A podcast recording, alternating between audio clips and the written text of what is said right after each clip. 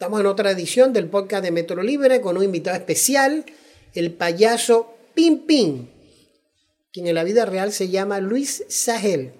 Este es su servidor James Aparicio y la periodista Elienet Ortega. Sí, bienvenidos, como lo dice el señor James, un invitado, creo yo, de todas las generaciones. Pim bienvenido a Metro Libre. Cuéntanos qué, qué ha sido de Pim Pim estos años, pero también vamos un poquito hacia atrás, ¿no? Vamos a hablar hoy sobre el inicio de la carrera de Pimpín y cómo se ha ido eh, perdurando, ¿no? Entre las generaciones de niños, de padres nuevos. Bueno, ¿qué tal? Buenos días, buenos días, buenos días. Bueno, sabes que yo tengo un grito, el grito es ¡Woe! Así que un saludo cordial a todos los aventureros que van a ver este programa, porque aventureros de 1 a 99 años, ¿verdad?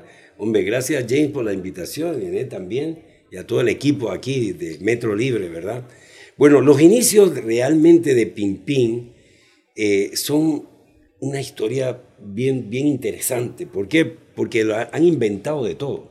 Han inventado de que yo nací por aquí, por allá, que yo me estaba comiendo un cable, que no sé qué. Y no, no, eso no fue nada así. Resulta que yo era gerente de mercadeo de compañías de seguro. Yo estudié administración de empresa con especialidad en mercadeo Idealmente esto nunca me había pasado por la mente que yo mi vida se la iba a dedicar vestido a un payaso. O sea, nunca me imaginé eso. Pero uno propone y Dios dispone. Entonces resulta que de una forma accidental nace Pimpín. Porque en ese momento, en 1988, teníamos un problema serio de político, ¿verdad? Teníamos la dictadura de Noriega eh, habían cerrado los bancos, se había cerrado los bancos debido a, una serie de, de, situaciones que se estaban dando con los Estados Unidos, Noriega, Estados Unidos. Entonces, ¿qué pasa? Que de repente yo como gerente de mercadeo de compañía de seguro, pues yo tenía que crear productos para la compañía de seguro y creé un producto llamado multipóliza residencial. Entonces, ¿qué pasa? Que creo un sistema de mercadeo de esta póliza porque yo sabía que los corredores de seguros no lo iban a querer aceptar porque era mínima la, la comisión, pero yo estaba viendo esto en grande, yo lo veía en grande. ¿Por qué? Porque se estaban comenzando a desarrollar una serie de barriadas en, en las afueras de la ciudad, que había comenzado Villalucre, había comenzado eh, el Romeral, y yo decía que esto iba a crecer. Entonces yo lo veía que si nosotros creamos una póliza para el contenido de la casa, pues esto se iba a vender como pan caliente. Pero entonces yo hice fue un, eh, seguro móvil, le llamé seguro móvil, y puse un payaso. Puse un payaso que no era yo, era un vecinito mío, que yo le pagaba 10 dólares la hora. O sea, el payaso era la imagen de ese contenido en, eh, momento. No, no, sino que la idea era de que detrás de los niños vienen los papás. Fue una estrategia de marketing realmente de que poníamos el, seguro móvil y luego los papás cuando pasaban los fines de semana a pasear con los, con los hijos bajaban al carro. Primero le llamaba la atención el carro. Eh, teníamos un león inmenso, grande, eh, y además muchachas muy guapas que decían eh, seguro móvil, multipóliza residencial. Y el payaso se puso, lo pusimos con unos globos. Y resulta que ahí llegaba la gente y comenzó, imagínense, vendimos mil polis en un fin de semana. Fue una cosa de loco. Con el anzuelo del payaso. Con el anzuelo del payaso, pero no era yo. Era, entonces, pero ¿qué pasa? Que al siguiente semana comienzan los problemas de la civilista, problemas... O sea, estoy tratando de darle el contexto de la historia porque vivíamos un momento de verdad eh, difícil en, en, Panamá y de, de repente la campaña tengo que sacarla de, de circulación porque había choques, había choques entre entre los, civilistas y la gente del gobierno. Y bueno, decidimos sacarlo. Por seguridad lo decidimos sacar. Y ahí quedó el vestido de payaso. Ahí quedó el vestido, la, todo. Y de repente cierran los bancos. Y entonces, ¿qué pasa? Que ese mismo día que cierran los bancos, al día siguiente, mi esposa se pone nerviosa y estaba encinta de mi primer hijo. Y resulta que eh, se da luz.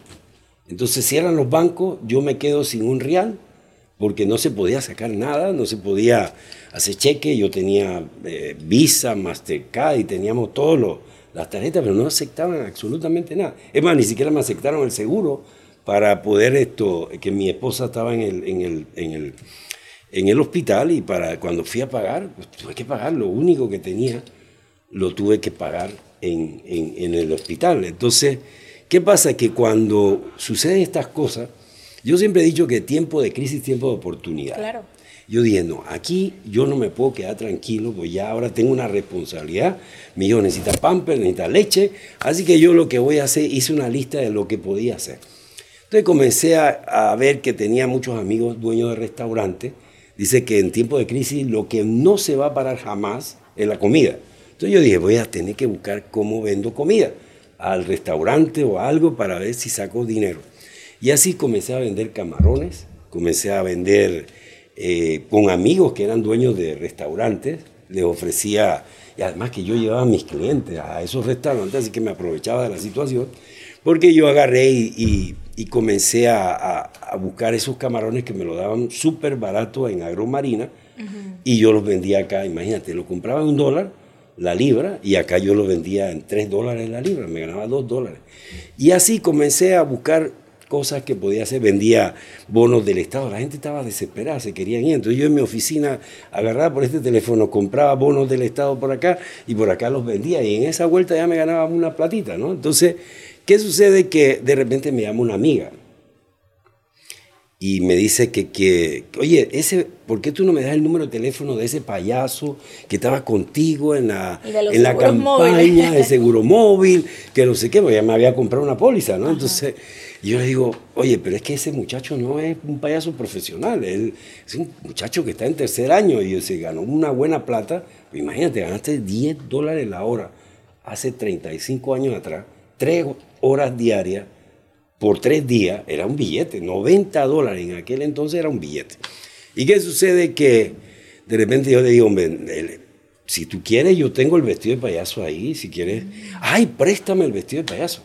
Digo, no, ¿qué, qué presta? Si en tiempo de crisis no se presta nada, aquí o se vende o se alquila, pero yo no voy a prestar nada. Entonces, que bueno, pues ¿cuánto me lo alquila? Digo, bueno, te lo alquilo en 30 dólares. Ah, bueno, perfecto, no hay ningún problema. Al rato me llama, esta, esta amiga mía trabajaba en el canal de Panamá. El canal de Panamá nunca paró de funcionar en la crisis, aunque se cerraron los bancos. ¿Te acuerdas, James? Allá del otro lado, el Chase, el, el, el, el Citibank, todo eso funcionaba del otro lado. Acá de este lado de la cerca, los bancos cerrados completamente. Entonces, ¿qué pasa? Que yo le dije, ella me dice... Estamos hablando de 1986. 88. ¿Y qué pasó entonces? Cuando te llama tu amiga? ¿Tuviste que hacer de payaso? No, casualmente cuando me llama mi amiga, yo le digo que le presto, al rato me llama de nuevo, dos horas después, y me dice, oye Lucho, ¿sabes qué? Ni mi esposo, ni mi, mi sobrino nadie se más quería grande, poner el disfraz. nadie se quería meter el disfraz. Yo, ah, bueno, si ese es tu problema, mira amiga, te voy a decir algo. Págame 60 dólares la hora que yo lo voy a hacer. Y así nació Pimpín entonces. Así nace Pimpín. Mira tú, entonces ella me dice, ¿cómo? Tú que eres gerente de mercadeo de la compañía de seguro, ¿cómo se te ocurre? ¿Qué va a decir tu, tu familia? ¿Qué va a decir tus tu vecinos? ¿Qué van a decir tus amigos? No me interesa. ¿Cómo armó en ese momento su show, su estilo? Quizás viniendo de un mundo ejecutivo, ¿cómo que, hizo ese cambio a, a, No, es que lo que pasa es que casualmente yo cuando ella me dice que, que, que quiere que yo vaya, eh, yo digo, bueno, nunca, yo nunca he hecho de payaso, entonces lo, y no existía Google que podía Exacto, había YouTube, chistes YouTube, para niños. Una cosa, no, no, no. Lo que pasa es que, bueno, se me ocurrió es que yo toco guitarra desde los 13 años. Pero tú sabes, uno se mete ya a ser ejecutivo de una empresa y ya uno se va olvidando las cosas bonitas de la vida. Y entonces, pues no tienes tiempo. Entonces yo saqué mi guitarra y la desempolvé, la llevé a un lugar, tú te acuerdas, Casa de Música Herrera, quedaba en, la, en, en, en, Vía Argentina, le llevo a mis amigos Herrera, hey, límpiame, la, ponme la bonita, ponle la cosa. Y en la noche comienzo yo a, a que mi esposa, imagínate, estaba cargando a un, a un bebé recién nacido, casi tenía unos cuantos días nada más de nacido, de repente eh, ella comienza a cantarle canciones de niño. Y, y, yo le digo, oye, ¿y, ¿y, tú te sabes más canciones de niño? Dice, sí, bueno, entonces, ¿por qué no me, la, me las canta? Entonces ella me comienza a cantar Los Pollitos, me comienza a cantar eh, Mambrú se fue a la guerra, y entonces yo, pero tú sabes, en aquel entonces esas canciones se cantaba muy así como sonsa, como que, idioti- como que idiotizaban al niño. Entonces yo digo, no, no, esto hay que ponerle un ritmo diferente. Entonces agarré y comencé a ponerle un ritmo diferente a la guitarra y comencé a cantar los pollitos en, una otra, en otra forma. Y así fui armando, como quien dice, el, el panorama de lo que iba a hacer. Voy a hacer unos juegos, se me ocurrió hacer el juego de la silla, pero de otra ¿Y manera. por cuánto tiempo tuviste dando esos shows privados antes de saltar a la televisión? Bueno, do- demoré cinco años, cinco años, pero En shows privados. en show privado, sí, ¿Y exactamente. cómo llegas a la televisión? Bueno, casualmente esa es la, la historia más rareza de, de todo esto, ¿no? Pero, pero quería algo importante, ¿cómo nace el nombre Pim Pim? Que eso es lo más importante de todo. Yo cuando me he visto de payaso, que me demoré una, una eternidad, yo no sabía ni siquiera maquillarme. Mi esposa con eso que usan ustedes las damas, Steve Lauder, le estoy haciendo propaganda, eh, pa, pa, pa, me, me maquilló y me hizo más o menos este maquillaje. Y me puso las, los colores de Panamá, si se dan cuenta, azul, rojo y blanco. Entonces yo dije, bueno, perfecto, me gustó. Y de repente cuando yo voy metiendo, imagínate, un niño nada más que tenía, mi hijo nació el 14 de abril y el 15 de mayo, o sea, casi no tenía ni, ni- ni un mes de nacido. Y hasta mi, mi suegra y mi mamá nos querían ahorcar a los dos, que cómo íbamos a llevar a ese niño, a ese cumpleaños, que los virus, las cosas. Digo, es que lo que pasa es que su papá se va a vestir una vez en la vida de payaso. ¿Qué te parece? Y, y yo, por eso es que llevo a mi hijo a, a ese cumpleaños. Y digo, voy metiendo las mamaderas, las cargaderas, las cosas. Y mi vecino era un banquero que lo habían votado, porque los bancos se estaban yendo. Y entonces era gerente de ese banco. Entonces, claro, estaba acostado allá en la hamaca. Y de repente el hombre ve a este payaso que se va metiendo en el carro del vecino. Nunca en la vida se imaginó que su vecino, el gerente de mercadeo de la compañía de seguros, se iba a vestir de payaso. ¿Tú te imaginas? Entonces de repente grita, oye, Lucho, llama a la policía. Se están llevando tu carro un tipo vestido de, payaso. Yo, hey, Ricky, soy yo. Hey, ¿tú qué haces vestido de payaso? Yo siempre le decía, hey, hay que hacer algo. Esto yo no sé cuánto va a demorar. Te tienen que buscar a ver cómo buscan plata. Y bueno, la cosa es que él me dice, oye, tienes que poner el nombre al payaso. Digo, ¿qué nombre le voy a poner, Ricky? Si yo nada más lo voy a hacer por hoy. No, pero como tú vas a llegar a un cumpleaños sin un nombre, tú tienes que Claro. tener nombre. Y yo digo, hombre, bueno, me monto al carro y digo a mi esposa, mami, dice Ricky que hay que poner el nombre al payaso. ¿Qué nombre le vas a poner? Si tú lo vas a hacer por hoy. Digo, bueno, hay que poner nombre. Dice, bueno, ponle Pocho, Pirulo, ponle Tío Lucho, no sé. Yo digo, no, hombre, eso allá suena como raro. De- aquí a allá se me ocurre un nombre. Y aquí James y Elinet y mis queridos amigos, aquí viene lo mejor de esta historia. Resulta que cuando yo arranco mi carro, en ese preciso momento se prende la radio. Y no era radio de la que tenemos hoy en día, que toca y, y se sintoniza. No, no, no, era, había que perilla, había que buscar perilla. Y resulta que de repente comienza una canción. Pim, pim, cayó Berlín, pom, pom, cayó Japón. Una canción que para ustedes los jóvenes, 1946, era una salsa que tocaba el Gran Combo. Pero resulta que yo escuchaba, porque tú sabes, uno cuando está metido en estas cosas, yo, yo comencé con, con unos amigos las discotecas móviles en Panamá. Fui uno de los primeros. Entonces el oído te salta. Y yo escuchaba como si fuera una vitrola la que estuviera tocando esa canción. Y yo le dije, ¿sabes qué? Ese nombre, me gustó, Pim Pim.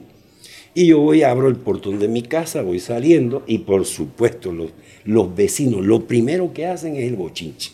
Y ya mi vecino había llamado a todos los vecinos para que vinieran a ver a, Lucho Sajel vestido de payaso. Entonces comienza y cuando voy saliendo, están en toda la esquina y que, ¡hey, payaso! ¿Cómo se llama ese payaso? Y yo agarro y bajo el, el vidrio. Le digo, hey, mi nombre es Pim Pim. ¿Cómo? Mi nombre es Pim Pim. No me le quite la N y arranco con el carro y me voy. Y cuando voy saliendo de la barriada, todo el mundo me comienza a saludar, porque ese entonces no existían los vidrios oscuros ni nada de esas cosas. Entonces, cuando llega la televisión, ya se había hecho un nombre. Sí, ya. no, yo no, es que casualmente ahí es donde empieza el asunto, porque de repente yo digo de relajo, en el primer cumpleaños, el que quiera contratar al payaso Pim Pim me llama al teléfono y di el teléfono de mi casa y comienza la gente a llamar, y comienza la gente a llamar. Y cada vez que iba a un cumpleaños la gente le gustaba la cosa y seguía y se comenzó a multiplicar.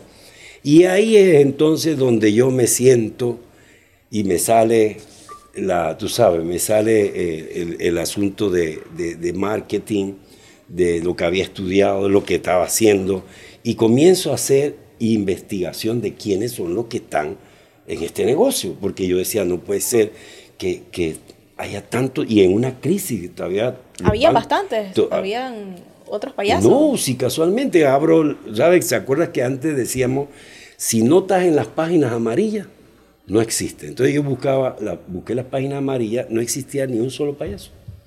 No existía nadie. Y yo, qué raro. Busqué páginas blancas, nada. Entonces yo seguí buscando y comencé a, a tratar de encontrar que alguien estuviera haciendo también de payaso.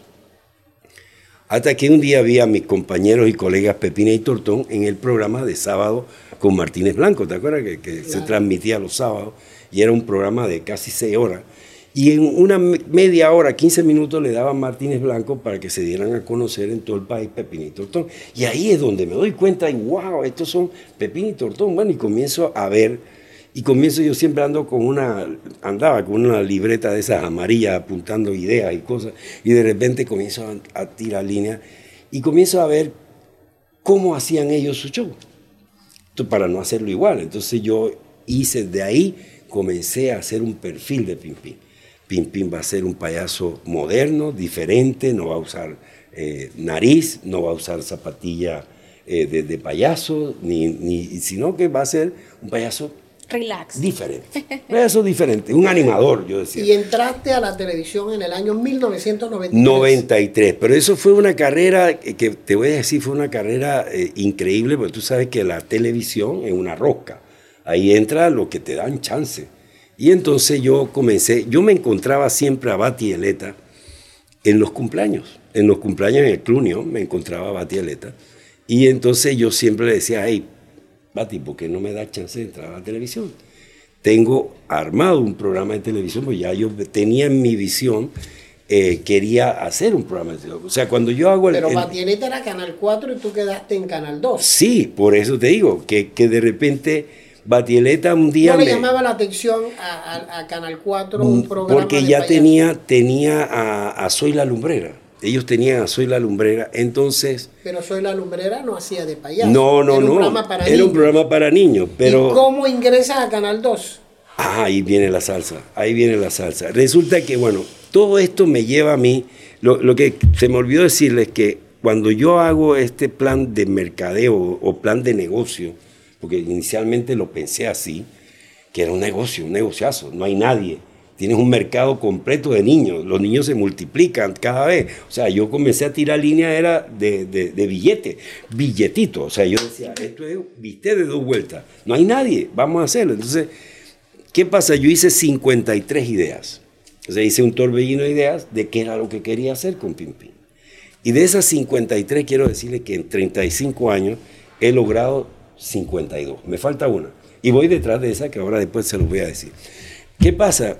Que dentro de eso estaba hacer canciones, hacer productos pim pim, hacer, eh, eh, ¿cómo se llama? Programas de televisión, programas de radio, eh, videos musicales, porque como yo me tengo 53 canciones a través de 35 años, ¿qué pasa? Que de repente comienzo con esa meta de entrar a la televisión.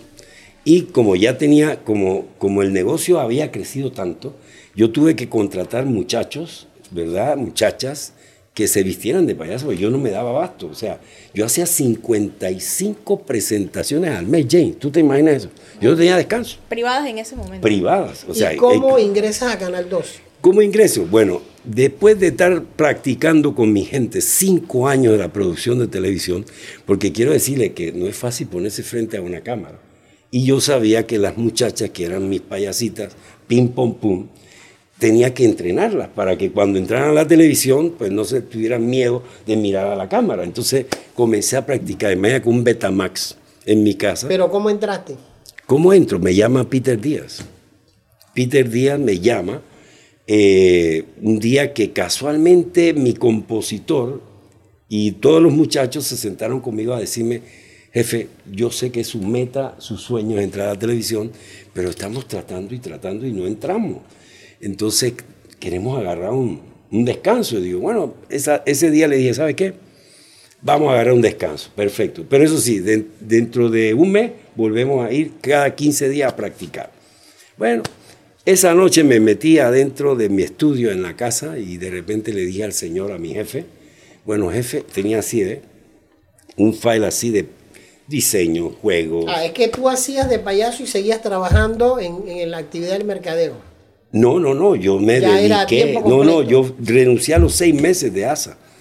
Imagínate, Carlos Rabat, cuando yo le renuncio, imagínate, pensaba que yo le estaba tomando Y el esos pelo. cinco años en la televisión, Cinco años, ¿qué me- no, cinco años, Cinco cin- años en Canal 2. cinco años para entrar a la televisión. Sí, pero tuviste ese programa tuvo cinco años en cinco Canal 2. años en Canal 2, exactamente. Y después de Canal 2 de saltas Canal 2 saltamos a FTV, y después a Canal 4. después a Canal 4. ¿Y por qué no estás ahora en televisión? Porque definitivamente eh, todas las, televisoras comenzaron a seguir una línea, porque comenzó a salir el reggaetón, el los regueceros, comenzó a, yo, yo diría que ahí comienza la semilla donde se siembra de lo que estamos cosechando hoy en día. ¿Por qué? Porque nos sacan a todos los presentadores de que hablábamos de principios, de valores, que le enseñábamos algo a la, a la niñez, le dejábamos algo. Sencillamente eh, nos sacan, no me quisieron re- renovar los contratos, yo no era empleado de la televisora, yo compraba espacio de televisión, entonces sencillamente no me quisieron renovar el programa y todo ese pocotón de gente, eran 38 empleados, imagínate, 38 personas que era parte de la maquinaria Pim Pim, todos se van, se tienen que ir para su casa. O sea, fue muy duro ese momento porque muchachos que eran universitarios que cre- cre- crecieron, creyeron en el proyecto Pim Pim, eh, tengo, y, me siento muy contento y, y orgulloso de que hoy en día todos esos muchachos realmente, como yo les decía a ellos, ustedes exprímanme, sáquenme todo lo que quieran. Yo hacía con ellos los lunes un torbellino de ideas y le daba una charla de motivación, porque yo soy motivador también como, como eh, conferencista. Entonces, ¿qué pasa? Que hoy en día todos esos muchachos, gracias a Dios, son profesionales. Eh, mi compositor, Aníbal Muñoz, que hizo 53 canciones para mí, realmente hoy en día es un experto en jingles, fue el que ganador de, del jingle de la JMJ en Panamá. Eh, realmente eh, yo me siento orgulloso de verlo. Eh, hay, hay muchachas que son eh, eh, doctoras y que a través de ese trabajo que yo le di part-time, como a veces ellas podían trabajar o no podían trabajar, y se les llamaba, y pues pues, este sábado sí puedo, puedo hacer dos cumpleaños, tres cumpleaños, y ahí se ganaban su platita. Y luego de eso, de, esa salida de, de la televisión, ¿qué pasó con Pimpín? ¿Se fue de nuevo a los shows privados? Y, Bueno, sí, yo continué siempre con show privado, eso sí, nunca lo hemos dejado, baby shower, despedida de soltera, eh, últimamente estoy yendo a... Pero creo a- que me dijiste que ahora tu, tu audiencia es la gente adulta que te veía en televisión Ah, cuando sí. eran niños. Sí, sí, sí, porque claro, como no estamos en la televisión directamente, hoy en día, pues cuando llega un evento de estos así eh, público, como me pasó en Guararé, realmente yo me sentí Justin Bieber, o sea, porque cuando me la subo al ¿Así tan escenario... feo? No, no, no tan feo, pero lo que pasa es que del griterío de las muchachas, de, de- de las mamás y de hasta de los papás con los celulares, eso es emocionante. O sea, a mí se me hizo un nudo, nunca me imaginé que me iban a recibir en Guararé de esa manera, porque tenía rato de no ir por esos lugares, eh, así en, un lugar, en una cuestión multitudinaria. Eh, realmente nosotros después que salimos de televisión, yo dije, ok, no podemos estar en la televisión, vamos a seguir llevando ese mensaje a través de una campaña de valores. Hicimos una campaña de valores por más de, de 10 años a las escuelas, que llegamos directamente a ese público que queríamos agarrar, eh, realmente eh, gracias a, a un patrocinador que creyó en nosotros. Y bueno, fuimos durante años, casi visitamos 95 mil niños en más de 65 escuelas. Y eso es lo que, lo que hicimos durante tanto tiempo que ya no, no, no, no, no estábamos en la televisión. O sea que siempre nos mantuvimos dentro de, de, de, de esa, de, ese, de ese contacto directo con las personas. Muchos lo recuerdan también como la cara de una famosa cadena de hamburguesas aquí en Panamá. Cuéntenos de esa experiencia, Ah, cómo sí, hace ese claro. trato y cómo llega. Creo que estaba en las cajitas, ¿no? Sí, De- sí, la, varilla- la- de la- infantiles, la, ¿no? La cajita feliz de, de- de Burger King. Nosotros tuvimos un año, un año como... Acuérdate, la cajita feliz de McDonald's. Ah, perdón, sí, pero eh, eh, Estabas igual. en la cajita de infantil Burger King. de Burger King. de Burger King, exactamente. Bueno, eh, ahí eh, lo que pasa es que, volvemos, ¿no? De que siempre pensé desde el inicio en crear ese merchandising de, de productos, o sea, zapatillas, porque los niños se fijan en todo lo que tú como personaje. y yo decía, con decirte que yo tuve que cambiarme, yo usaba zapatillas finas, muy finas, que costaban muy caras. Entonces las mamás a veces me llegaban y me decían, ¿sabes qué? Usted me podría hacer un favor. Digo, dígame, usted no podría cambiarse de zapatilla. Digo, ¿y eso por qué? Dice, "Que porque mi hijo me tiene loco que quiere una zapatilla como esa. Entonces, Era un influencer de su momento. Sí, sí, sí, sí. Entonces, ¿qué pasa? Que tú- nos tuvimos que cambiar la zapatilla a una zapatilla más, más cómoda, más, más económica y ahí, ahí comenzamos a, a buscar la manera de hacer ese merchandising. Pimpín, además de ser el, el, el- personaje oficial de Burger King, que gracias a Dios fue un éxito y levantamos, como quien dice, las ventas, eh, realmente eh, tuvimos un año un año y luego también sacamos la paleta, la paleta Nestlé de, de Pimpín, de, eh, la Pimpín Fresa. Tuvimos No es cualquiera que tiene una paleta. Sí, una paleta a nivel nacional y sobre todo también importante es que fui el primer personaje infantil panameño que, eh, que, que una empresa como Nestlé te tiene como personaje, ¿no? Eso fue muy, muy importante para nuestra carrera. ¿Y, Y, y cuál es hoy la realidad de las actividades y de los espectáculos para los niños? La verdad que te, te voy a decir que existe, no te puedo decir que no hay, pero ya no se hacen como antes, multitudinarios, eh, donde, porque quizás eh, esa falta de presencia nuestra en, en la televisión, eh, en los medios, sí estamos en, porque gracias a Dios llegaron las redes sociales, pero realmente hay una generación completa que se quedó, se quedó sin ese, ese payaso. Mira, mira que hasta los circos, los circos han ido poco a poco de- desapareciendo, poco a poco. Ahora veo que llegó un circo por ahí y que voy a llevar a mis nietos a que lo vean. ¿Por qué? Para que vuelvan a, tener esa fantasía de, de- de un circo.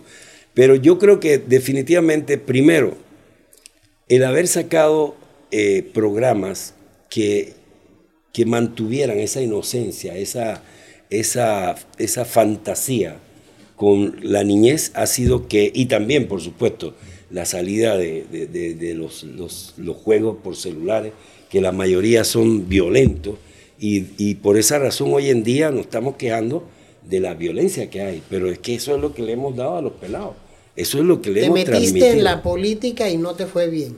¿Volverías a intentarlo? Bueno, ¿O no, fue una aventura no tanto que, pasó de moda? Y te voy a decir, no tanto que no me fue bien, porque sacar 17 mil votos no es nada, nada chico. Lo que pasa es la forma. o sea, ¿tú eh, no crees que la gente no quiere un payaso en la política? ¿O hay eh, demasiada bueno, payasada hay en la política? Es que hay muchos payasos metidos en la política, que no son payasos, pero no pertenecen a la asociación de payasos. Que, y no, y- pero realmente no, no es tanto eso, sino que yo creo realmente, eh, primero, la fórmula de cómo se escoge y cómo se cuentan los votos. Eso de que un voto, un voto, te cuente a siete personas, eso me parece totalmente fuera de serie. Hey, voto, tú quieres que una persona llegue, voto a voto debe ser. Y en el caso nuestro, que éramos independientes en el 2019, eh, nosotros logramos a través de, un, de, de- con tres personas, logramos 17 mil votos. En cambio, el señor eh, del otro Ese, partido, ese señor. ese señor, Ahora, eh, sumaba siete diputados, siete por candidatos el sistema que hay de, de, de, de, de de, como- de de cociente, medio cociente, con un residuo, imagínate, el residuo Ahora, de 11.000. ¿volverías a la política o ya lo descartaste? Bueno, yo realmente, eh, eso me quedó como un, un, gusanito ahí, ¿no? Pero realmente yo creo que puedo hacer cosas mucho más grandes acá afuera. Como payaso, como payaso original. Como Pimpín y además de eso como Luis Agel, porque estamos trabajando en, en, con fundaciones de afuera, internacionales, para contribuir a muchas cosas que se están dejando así. Y eh, tenemos entendido educación, que, que Luis salud. Agel y Pimpín son unos activistas muy, o sea, muy intensos a favor de la familia. Es, exactamente. Bueno, como sabe, el 13 de julio se cumple siete años, creo que siete años, que me tocó coordinar y organizar la gran marcha que hicimos a las 5 de mayo, donde más de 150 mil personas llegaron eh, vestidos de blanco. Y, y quiero decirles que eso fue un sueño, realmente un sueño. Yo siempre le digo a Dios, el jefe, por eso hice un libro que se llama El Jefe y Yo, eh, se llama El Jefe y Yo, está en Amazon, ¿verdad? Eh, y lo lanzamos en el 2019, nos cayó la pandemia y quedaron ahí, y quedamos así, pero gracias a Dios los que traímos a Panamá todos se vendieron, pero esto ahora hay que volver a hacer un relanzamiento. Pero lo que te iba a decir es que, eh, volviendo a la pregunta, es que definitivamente nosotros somos a favor de la familia, hemos estado en contra de, de lo que es el movimiento LGTB, eh, y no por razones de homofobia, ni... Es más, me gané el huevo rosa en el 2017. Pero no lo fuiste a recibir. Sí, lo fui a recibir. He sido el único que se ha atrevido a irlo a buscar. Y ahí eso lo consta en los periódicos, el único que se ha atrevido en todo, desde el momento que los señores instituyeron ese premio. ¿Y no hay payasos LGTB? Eh, sí, claro, sí, claro que sí. Yo tengo amigos que son, son, son eh, eh, ¿cómo se llama? Lesbianas, amigas, lesbianas y de la comunidad, pero me apoyan en lo que hago, para que tú veas. Me apoyan, me dicen, yo no estoy de acuerdo que a los niños, desde, desde que cuatro años, se le comience a hablar de un tema que ni siquiera entienden. Partamos ahí, ¿cuál es su planta, planteamiento original en cuanto, o sea, qué es lo que a usted le hace ruido, lo que no no entra en su sistema de creencias Sí. para explicar, ¿no? Porque me dicen, no es una cuestión de homofobia, no, No. es una cuestión de odio. ¿Qué, ¿En qué radica esa posición que usted ha llevado por tanto tiempo ya? Ok, primero que todo, la- y si nos vamos a la parte religiosa, que siempre nos dicen que nosotros somos fanáticos religiosos, no tiene nada que ver con eso. Vámonos a la parte legal. La parte legal es que la constitución y, el, ¿cómo se llama? El código de la familia dice claramente que el matrimonio es entre hombre y mujer. Para de contar. Yo no estoy en, en contra de las desviaciones o, o apetencias sexuales de nadie. Y como siempre lo he dicho en entrevistas, eh, que digo, mira, después de los 18 años, si lo quiere dar, es el problema de él. Pero mientras tenga, no tenga criterio, tú no puedes llegar a meterle a un niño en la cabeza una cosa que es normal. Eso no puede ser. Entonces, eso es lo que nosotros estamos peleando. Estamos peleando de que al, niño, al niño tiene que mantenérsele siempre en esa inocencia, en ser niño. Como que tú a los cinco años, yo recuerdo que esas guías sexuales, cuando nosotros las revisamos, eh, la- las, dinámicas que iban a hacer en kinder era desnudar a los niños. Sí, es que mucha gente no se enteró de todas esas cosas que estaban impregnadas ahí. Como que una dinámica, porque a mí, yo creo que a ninguno de los que estamos aquí, en, en kinder nos dieron desnúdense y ahora comiencen a tocarse las partes. Nunca nos, nos pasó eso. En cambio, hay una dinámica dentro de esa, de esa guía. Era para que los niños se identificaran eh, su sexo, ¿qué te parece? Pero después los intercambiaba hombre con hombre, mujer con mujer. ¿Qué te Hemos visto, eh, Pimpín, Ajá. que ahora hay muchos payasos ofreciendo su servicio. Correcto. Cumpleaños, bodas, despedida de solteros, fiestas, eventos corporativos. ¿Qué diferencia hay entre un show como el que ustedes hacen y un show que se hace para grupos de ese tipo donde posiblemente las dinámicas son más para adultos? Bueno, realmente, bueno, la, la diferencia que hay entre un show y mis colegas es que mi espectáculo es un espectáculo musical. Mis canciones son canciones interactivas que hacen que los niños participen, los papás, las mamás, las abuelas, los tíos, los viejas, las viejas, todo el mundo participa. Entonces, esa es la gran diferencia. Por ejemplo, un, colega llega haciendo payasada. Yo no soy payaso, yo siempre he dicho, yo no soy payaso de hacer payasada, sino de que yo llego es... O sea, tú eres un payaso serio. No tanto un payaso serio, sino que definitivamente eh, soy un animador.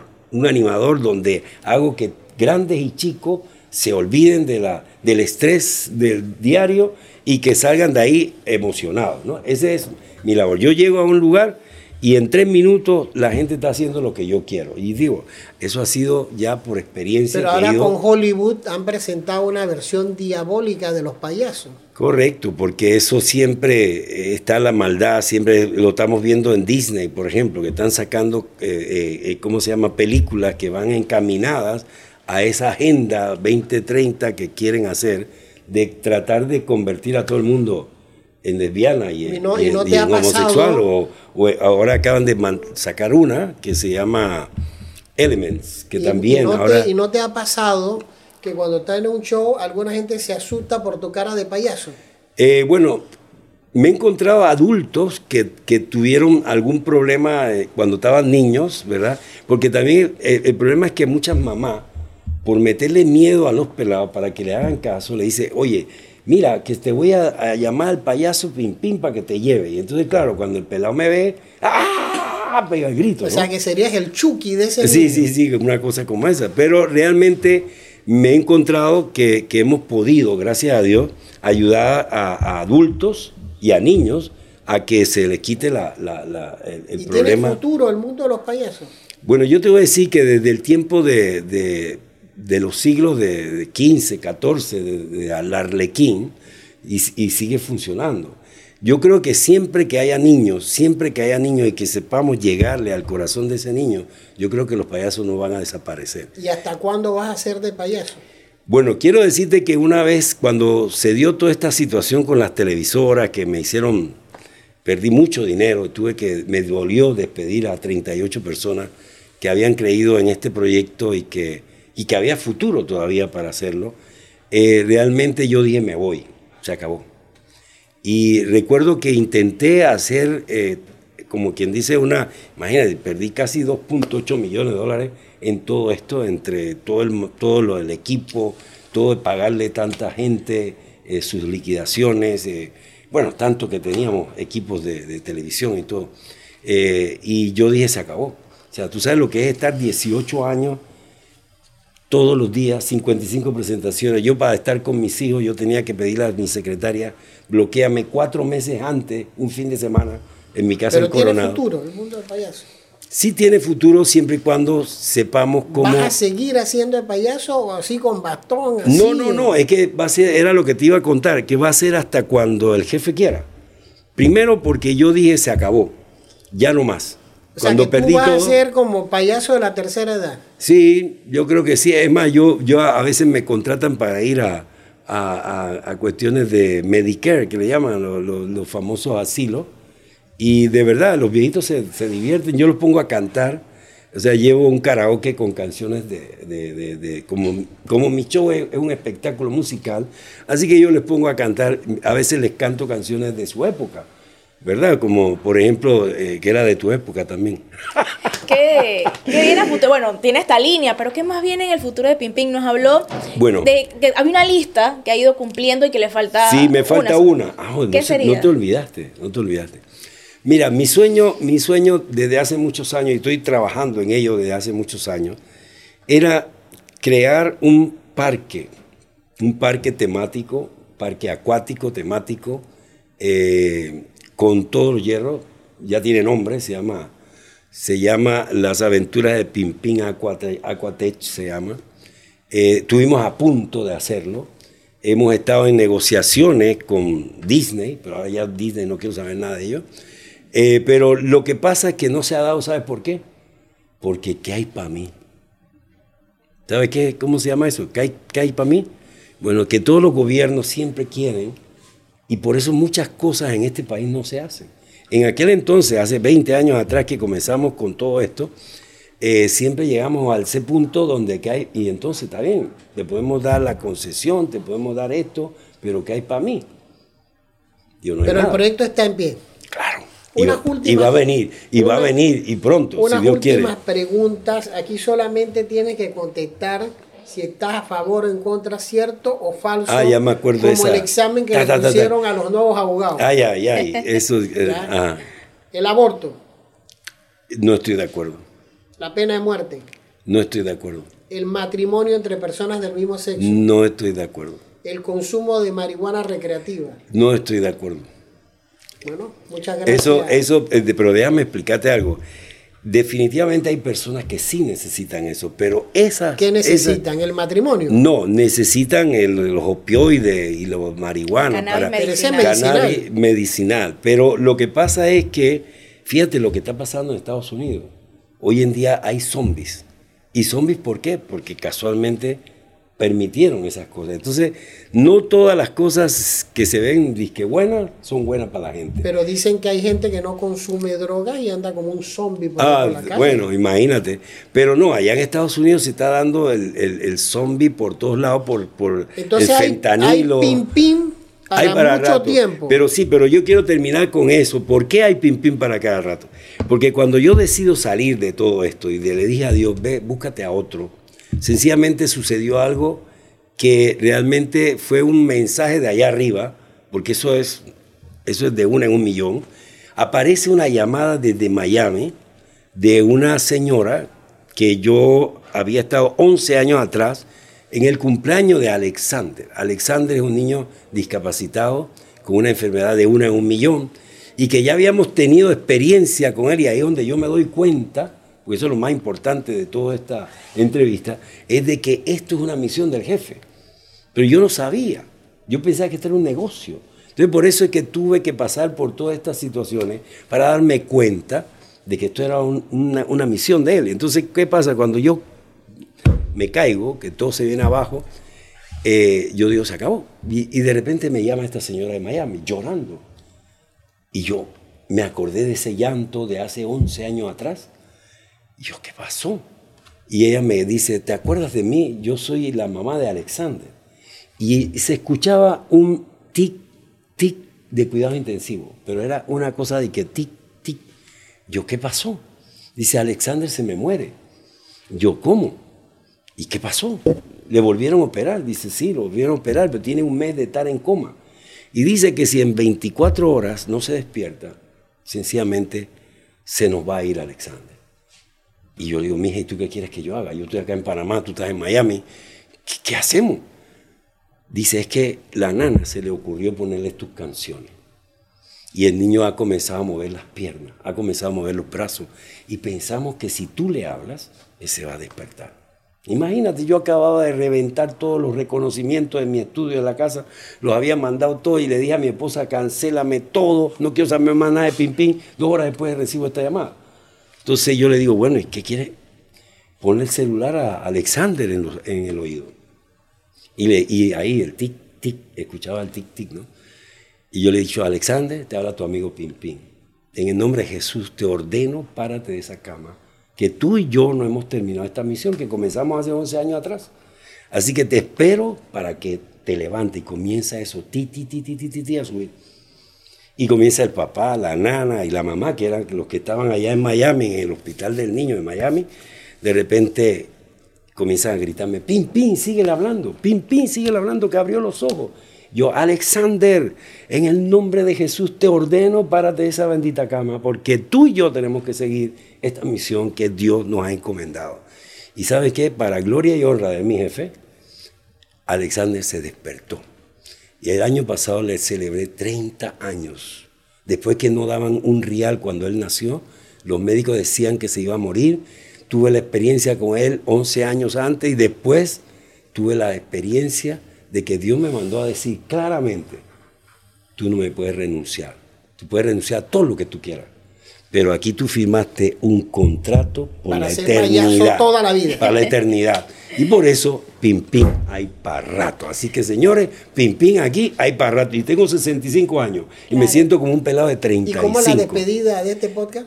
Por eso es que todo el mundo, que Dios me los bendiga y aquí decimos, ¡Ué! Así es, muchísimas gracias por acompañarnos en este podcast. Recuerden seguirnos, darnos like, compartirnos. James Aparicio y Aliene Ortega con ustedes y por supuesto con Luis Pimpín Sajel. ¡Ué! Claro que sí, gracias, gracias. Chao.